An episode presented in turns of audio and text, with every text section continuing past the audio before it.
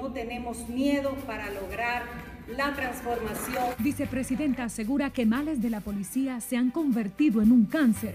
Pide a la población no tener miedo.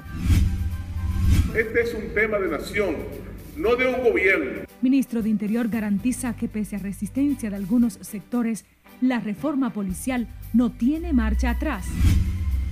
Que los dominicanos no residentes han sido un gran soporte. David Collado afirma que septiembre ha sido un mes histórico para la industria sin chimeneas. Remesas al país exceden en 52.3 millones las registradas en septiembre del año pasado.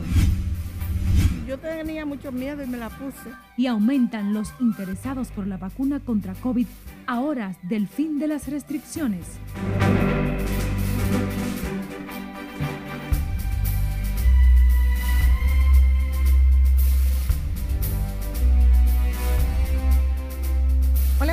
Noches. Muchas gracias por acompañarnos en la presente jornada de Noticias RNN. María Cristina Rodríguez les informa. Bienvenidos, bienvenidas en nombre del equipo.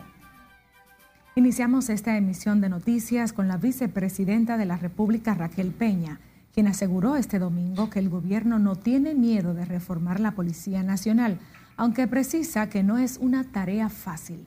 Ana Luisa Peguero nos amplía. Es la voluntad del presidente Abinader hacer eco y hacer nombre en todo lo que ustedes han venido trabajando, porque no tiene miedo y no tenemos miedo para lograr la transformación y la modernización de la Policía Nacional momentos en que la institución del orden está en el ojo público por las muertes de algunos civiles a manos de agentes policiales, siendo los más recientes la muerte de la arquitecta Leslie Rosado en Boca Chica y los pastores en Villa Altagracia, la vicemandataria Raquel Peña afirmó que desde el gobierno se está haciendo todo lo posible para sanear la entidad y devolverle la confianza a la ciudadanía. La sociedad de hoy está más informada y atenta al respeto y a la garantía de sus derechos colectivos e individuales.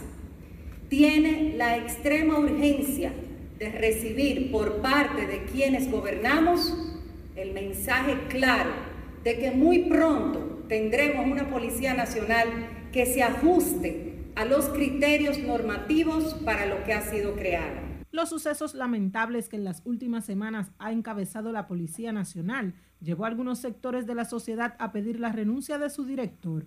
En ese sentido, el ministro de Interior y Policía, Jesús Vázquez, advirtió a quienes según él quieren boicotear la reforma policial que esta vez no habrá marcha atrás. Por que aprovecho este escenario para hacer un llamado a la clase política del país, sin importar colores partidarios, al empresariado, a la sociedad civil, a grupos religiosos y demás sectores organizados de la vida nacional, a que hagan sus aportes a esta iniciativa porque este es el tema, este es un tema de nación, no de un gobierno, ni de un partido en particular. Los funcionarios ofrecieron estas declaraciones en el taller de intercambio de experiencias en el ámbito de la reforma policial que se llevó a cabo durante tres días, donde se destacaron los avances del cuerpo del orden, su manejo en protestas, como la de la Plaza de la Bandera en el 2019, el respeto a los derechos humanos y el acercamiento a la población. Ana Luisa Peguero, RNN. El plan de transformación de la Policía Nacional anunciado por el gobierno es saludado por ciudadanos que ven necesario que se incremente el salario a los oficiales encargados de velar por la seguridad ciudadana. Otros, sin embargo, consideran que el Poder Ejecutivo debe implementar acciones como la depuración de la uniformada de forma eficiente. Scarlett Guichardo nos cuenta más. Pero como está la situación ahora mismo, no se sabe hasta dónde esto va a parar. La Policía Nacional vive una de las peores crisis de los últimos tiempos. Frente a los escándalos que involucran a los miembros de la institución del orden, ciudadanos ven necesarios programas de capacitación y otros que ayuden a eficientizar sus labores. Y más capacitación, claro que sí. Y, no, solamente pedirle el certificado de bachiller, como hace. Tiene que ser una policía más preparada, mi amor. Algunos valoran como positivo y confían en las acciones anunciadas por el gobierno para transformar esa institución y llevar tranquilidad a las familias dominicanas. Pues que lo hagan de una manera sorpresiva, donde esa institución quede de manera positiva, educada totalmente y que tenga respeto a la ciudadanía. Asimismo, hay quienes piensan que el gobierno debe ir más allá de lo anunciado durante un encuentro encabezado por el presidente Luis Abinader en el Ministerio de Relaciones Exteriores. En Haití, que es el país más pobre, un policía gana 600 dólares. ¿Y cuánto gana un policía aquí? El problema no es cuestión de eso, es que si tú no, si un hombre, yo tengo un arma fuego y tengo cuatro muchachos, ¿qué voy a hacer? Robar para mantenerlo. Pero aquí en este país, eh, ganando 10 mil pesos, nunca van a resolver ese problema. Es decir, siempre van a, a buscarse en la calle, es decir, a, eh, hacer cosas que no van dentro de la... De la ¿Me entiendes? Al reafirmar la decisión del gobierno de transformar la Policía Nacional, el primer mandatario anunció que la próxima semana se implementarán las medidas recomendadas para iniciar la reforma de la institución del orden. Es Carelet Guillardo, RNN.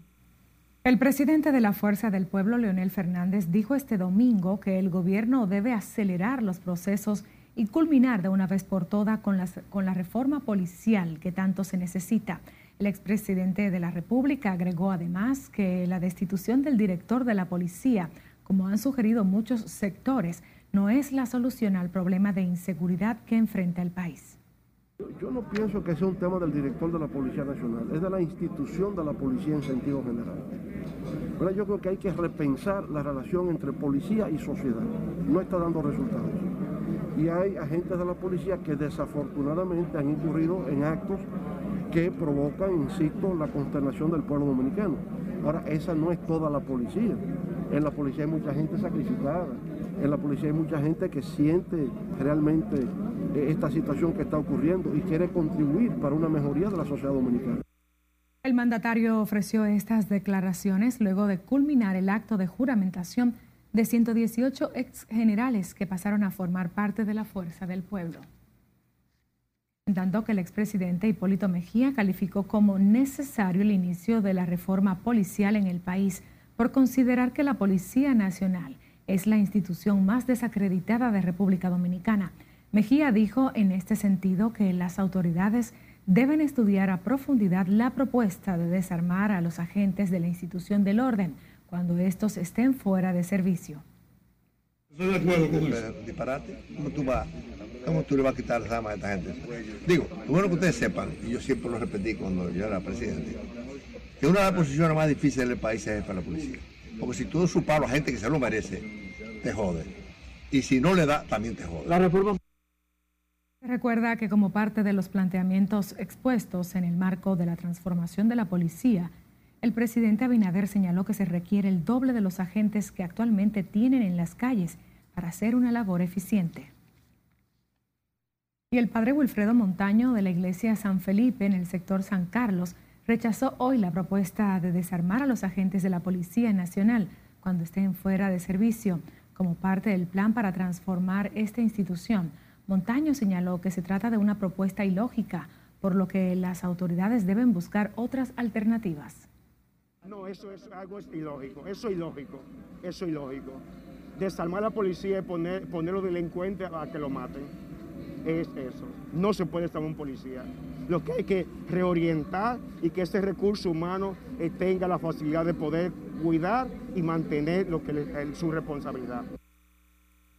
Por otro lado, expresó que no confía en el fallo que emitirá el próximo jueves un tribunal sobre el caso Odebrecht, ya que dice que el Ministerio Público no ha instrumentado de forma correcta el expediente contra los acusados de recibir sobornos de la multinacional.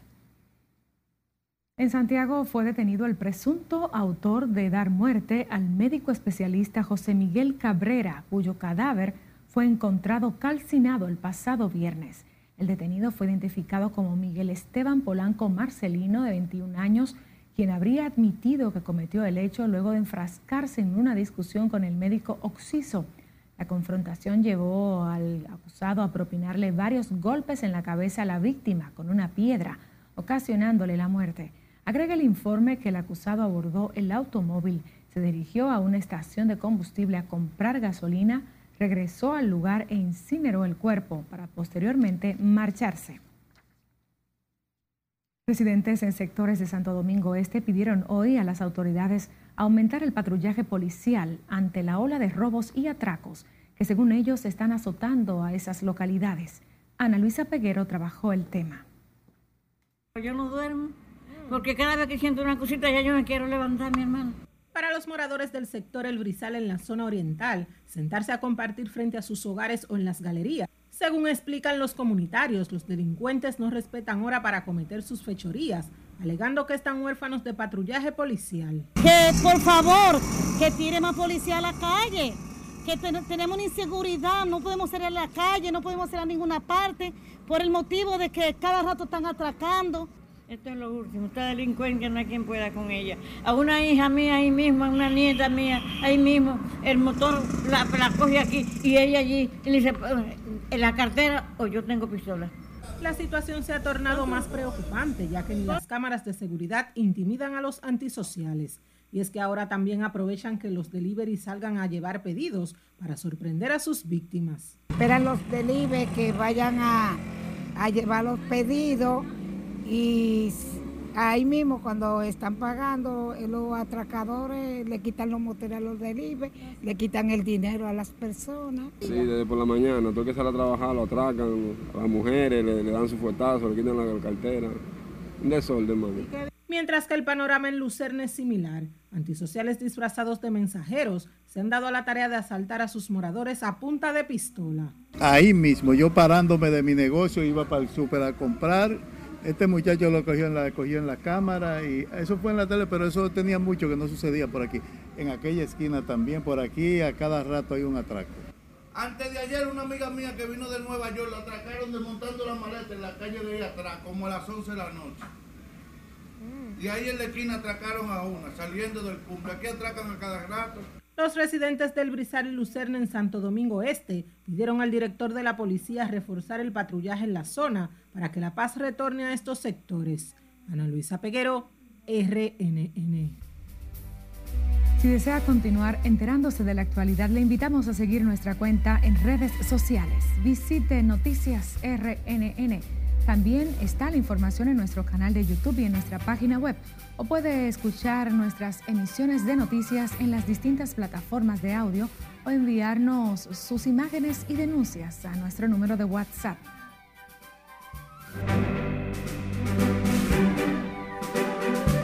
...152% más que septiembre. Nos vamos a comerciales, pero al volver, las cifras récords marcadas por los visitantes no residentes a República Dominicana y dónde se incauta la DNCD estos paquetes de cocaína lo sabrá al volver. Siga con Noticias RNN, emisión fin de semana.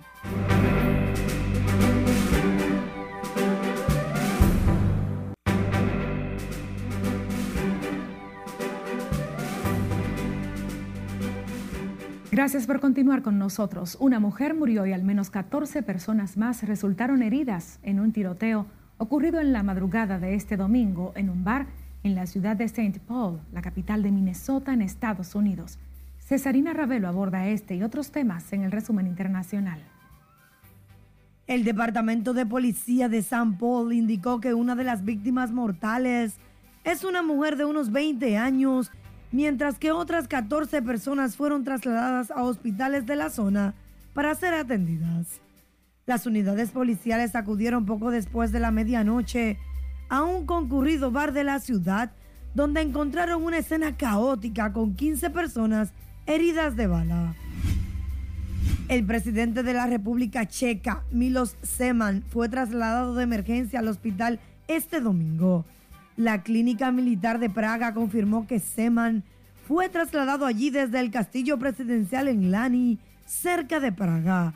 El internamiento de Semán se da un día después de las elecciones parlamentarias, donde tiene un papel clave en el establecimiento de un nuevo gobierno.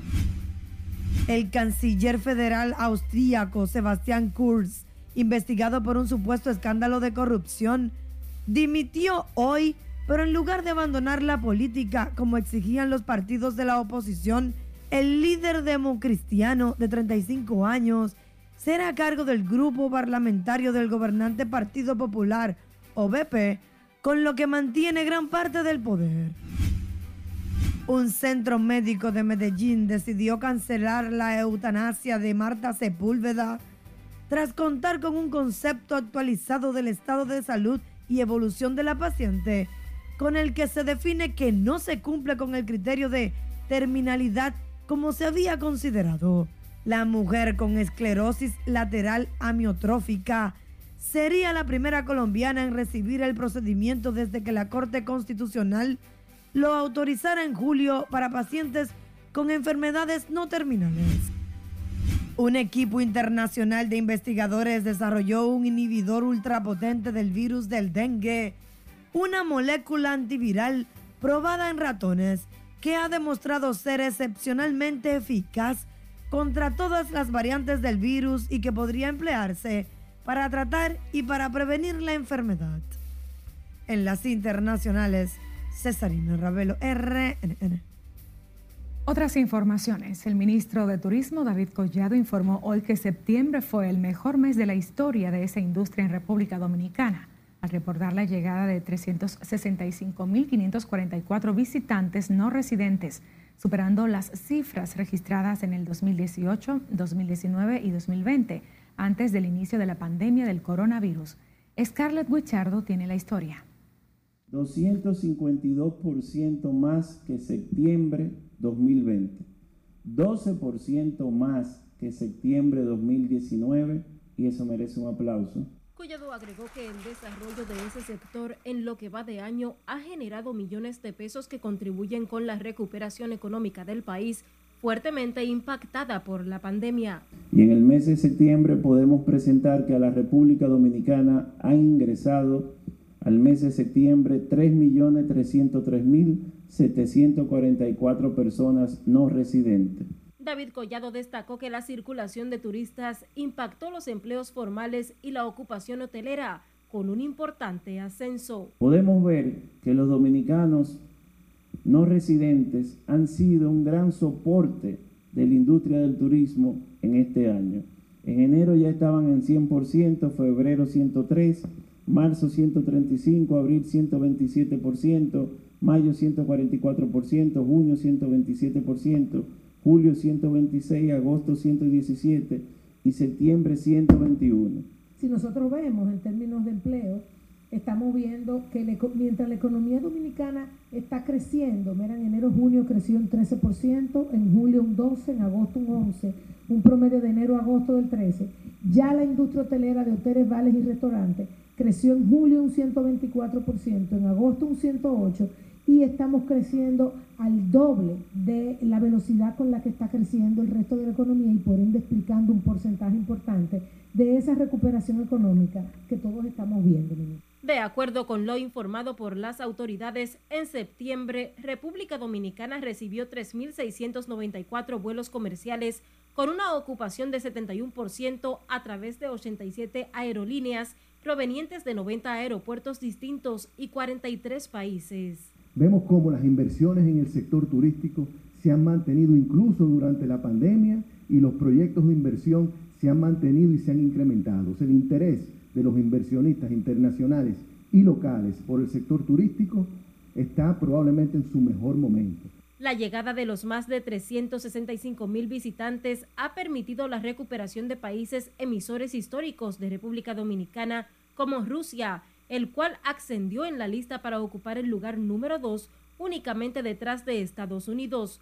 Los países que acompañan en el top 4 son España y Colombia. Las autoridades aseguran que no han registrado reportes de extranjeros afectados por el clima de inseguridad en el país y que han reforzado las medidas de seguridad. Es Carelet Guillardo, RNN. Nota económica. El Banco Central dio a conocer este domingo que las remesas recibidas en el país en el mes de septiembre alcanzaron los 829.6 millones de dólares, excediendo en 52.3 millones a las registradas en septiembre del año pasado. Según el informe, sumados los flujos entre enero y septiembre del año en curso, las remesas alcanzaron los 7.861.3 millones de dólares, superiores en 2011.5 millones que el mismo periodo de 2020, para un 34.4% de crecimiento interanual. Con relación a la distribución de las remesas recibidas por provincias, el Banco Central recoge que el Distrito Nacional obtuvo la mayor proporción, un 33.9%, seguido por las provincias Santiago y Santo Domingo, con un 14.1% y 8.5% respectivamente. El titular de la Dirección General de Migración, Enrique García, reiteró hoy que le preocupa el clima de inseguridad que vive el vecino país de Haití, pese a que la frontera permanece segura. García se refirió también a la situación de ingobernabilidad en esa nación y las bandas criminales que cada día atentan contra la integridad de sus ciudadanos. Claro, nos preocupa a todas las autoridades, comenzando por el presidente de la República, que alguna banda de las que opera en Haití crucen la frontera y traspasen hasta acá. Hasta ahora, gracias a Dios, no tenemos ese problema. Se ha logrado mantener la frontera salvaguardada, pero es una preocupación para nosotros y debe serla para todo dominicano que en algún momento una banda quiera traspasar. Por otro lado, el director de Migración dijo que dan seguimiento a la posible elaboración del pasaporte de vacunación para los dominicanos que todavía no tiene el país. Mientras tanto, en el Aeropuerto Internacional de las Américas, la Dirección Nacional de Control de Drogas se incautó cinco paquetes que aparenta ser cocaína o heroína. En el área de abordaje de los vuelos con destino a España, fueron encontrados los paquetes en un equipaje, un bulto de color negro que no fue reclamado por ningún pasajero, cuya droga tuvo un peso preliminar de 6.20 kilogramos. Por el caso, se ha interrogado a más de cinco personas en relación al decomiso de esta sustancia que pretendían llevar a España. La oficina legislativa de la doctora Margarita Tejeda, con el apoyo del Hospital de Barsequillo, realizó este fin de semana un operativo médico que benefició a unos 200 niños del sector Los Platanitos en el municipio de Jaina a propósito del inicio del año escolar. Al encabezar la jornada, la diputada Margarita Tejeda resaltó la importancia de que estos pequeños gocen de buena salud para empezar el año escolar y las orientaciones pertinentes para evitar los contagios del coronavirus. La importancia de esta actividad más a inicio del año escolar es a orientar a cada padre, a cada madre sobre las medidas sanitarias que debemos llevar a cabo para prevenir casos de COVID, de COVID-19 y poder así nosotros contribuir con esa parte. Y es como decía nuestra doctora Margarita, estos niños mayores de 12 años, por favor, tenemos que vacunarlos. No podemos mandar a la clase esos niños de 12 años sin su dosis. Una dosis de vacuna, debemos decir que es una dosis de amor. Con el apoyo de la Defensa Civil y la Provincial de Salud Pública, los residentes en el sector Cabón, a orillas del río Jaina, recibieron también la vacuna contra el coronavirus. Se realizaron pruebas PCR, además de insumos médicos y kits de protección contra el letal virus. A propósito del coronavirus, el Ministerio de Salud Pública reportó hoy que 495 personas se contagiaron con el virus en las últimas 24 horas. Asimismo, indica el reporte que la mayoría de los casos se registraron en Santo Domingo, Santiago, el Distrito Nacional, San Juan y San Cristóbal. El total de muertes desde la llegada del coronavirus al país en marzo de 2020 se mantiene en 4.067 al no reportarse ningún deceso este domingo. Por cierto, la circulación de personas en los centros de vacunación de la capital dio un giro inesperado este fin de semana, y es que más ciudadanos se animaron a inocularse contra el COVID ante las nuevas medidas del gobierno que incluyen la eliminación del toque de queda que entra en vigencia este martes. Scarlett Wichardo nos cuenta. Yo tenía mucho miedo y me la puse. A la primera a mí no me fue bien, ¿no? Jóvenes y adultos se dieron cita sábado y domingo en los centros de vacunación de la capital preocupados por la incidencia del COVID, acudieron a vacunarse para evitar posibles contagios y llevar tranquilidad a sus familiares. eso está excelente, hay que aportar para la salud y para el bienestar del, país. La gente tenemos que vacunarnos para acabar con esta pandemia o ponerle un stop por lo menos. Están aumentando los casos, pero si las personas toman las medidas correspondientes, puede ser que no haya un rebrote eh, considerable. Unos solos y otros en compañía acudieron optimistas tras el anuncio del fin del toque de queda que inicia este martes. Ah, yo espero que no haya un rebrote.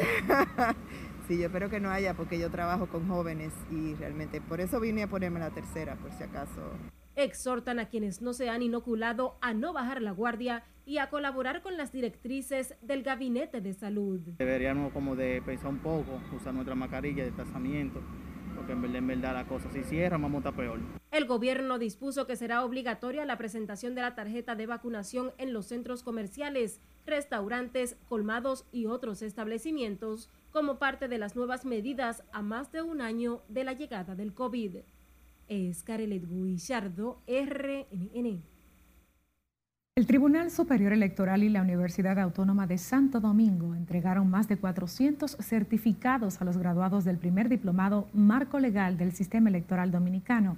El presidente del Tribunal Superior Electoral, magistrado Ignacio Pascual Camacho Hidalgo, dijo que el Centro de Investigación y Capacitación de Justicia Electoral y Democracia del Tribunal está diseñando varios programas de formación académica en materia contencioso electoral los cuales serán impartidos en los centros regionales de la UAS. Darle continuidad a lo bueno que allí se produce y ampliar los servicios que el Tribunal Superior Electoral le otorga a la población.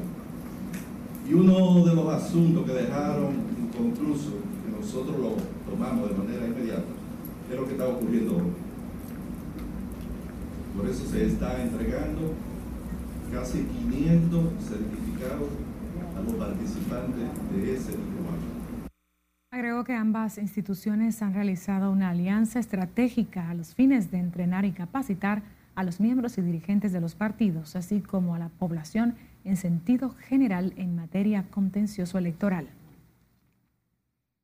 La Contraloría General de la República citó para la tarde de este lunes al exdirector de Radio Televisión Educativa, Miguel Ortega, para continuar las indagaciones del caso de la denuncia del comunicador. El propio Ortega confirmó la citación asegurando que la misma es para hacerle unas preguntas y que está programada para las 2 de la tarde. A mediados del pasado mes de agosto, Ortega anunció su renuncia de Radio Televisión Educativa, alegando que alguien solo identificado como Luis Lebrón le hizo una al presentador en la Dirección General de Ética e Integridad Gubernamental, mostrando las evidencias de su denuncia, indicando que fueron recibidas por el equipo de investigaciones de la entidad. El Partido de la Liberación Dominicana convocó para este lunes a su comité político en su Casa Nacional para pasar balance a la implementación de la nueva línea organizativa y electoral. Charles Mariotti, secretario general del PLD, confirmó la convocatoria del organismo para las 10 de la mañana, donde se podrían tratar además como posibles puntos el informe de la comisión que representa la organización de la Mesa del Diálogo que coordina el Consejo Económico y Social. La reunión se realizará en el Gran Salón Bienvenido Sandoval, aprovechando la amplitud para un encuentro con el distanciamiento recomendado en el protocolo de prevención de COVID-19. Otra información, el ministro de Obras Públicas del IGNE Ascensión dijo hoy que iniciarán un amplio programa de construcción de aceras, contenes y pavimentación de calles en los diferentes sectores de las 32 provincias del país. El funcionario aseguró que sin importar cuál sea la partida presupuestaria que le asigne el Poder Ejecutivo, el próximo año darán respuesta a las necesidades de la población gracias a la planificación y el ahorro de esa institución. Vamos a esperar, ustedes saben que el presupuesto está siendo en este momento, fue ya remitido al Congreso, vamos a esperar que el Congreso lo apruebe para ver eh, cuál es la cantidad que, con que vamos a disponer de fondos del presupuesto nacional, porque también eh, nosotros iniciamos la semana, ahora en noviembre, perdón, el mes entrante, la colocación de unos bonos a través de RD Vial Ascensión habló tras la entrega de la remozada iglesia de San Carlos, donde explicó que el Estado ha dispuesto una inversión de unos 70 mil millones de pesos para la construcción y terminación de obras de infraestructura.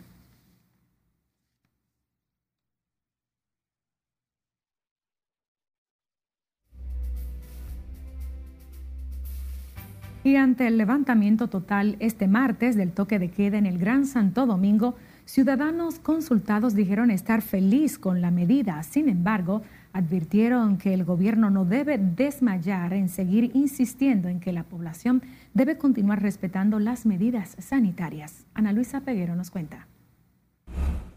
Los transeúntes entrevistados aplaudieron la decisión del gobierno de que poco a poco todo vaya retornando a la normalidad, incluyendo la reactivación de la economía.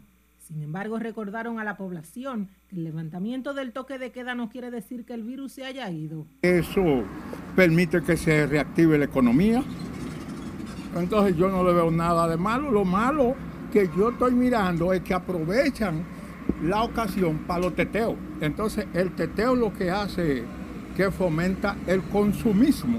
La apertura no es mala, sino la forma en la que como ciudadanos asumamos el compromiso de protegernos también y cumplir las normas con la finalidad de contribuir a que la pandemia no prolifere. Los taxistas, un sector muy golpeado durante la pandemia, expresaron que el levantamiento del toque de queda viene a ser un alivio, pues esto le permitirá elevar sus ingresos. Oh, pero que eso y nacer cosas. Que lo quiten ya. ¿Es más beneficioso para usted como? Claro, porque eso tú sabes que esa hora de una vez llega muy rápido, ya uno tiene que recogerse. Yo veo esta, esta medida que ha tomado el presidente muy bien, porque somos padres de familia, los chiriperos. Mientras que otros expresaron que el toque de queda ya no tenía ningún sentido, pues según ellos, los encuentros grupales desde la clandestinidad y las fiestas nunca cesaron. Toma medida, ¿usted me entiende? Toma medida que que vaya a un banco y no, y no esté vacunado, que no lo dejen entrar. Que vaya a un hospital y no esté vacunado, que no lo dejen entrar. ¿Usted me entiende? Es medida, el país, el país no se puede cerrar. A partir de este martes no habrá toque de queda en todo el país, tampoco restricciones en el libre tránsito. Sin embargo, el gobierno dijo que se mantienen todas las medidas sanitarias y anunció que de ahora en adelante será obligatorio presentar la tarjeta de vacuna para ingresar a lugares públicos y privados y no bajar la guardia con el uso de las mascarillas. Ana Luisa Peguero, RNN. Con esta información finalizamos la presente ronda de noticias. Buenas noches, gracias por acompañarnos.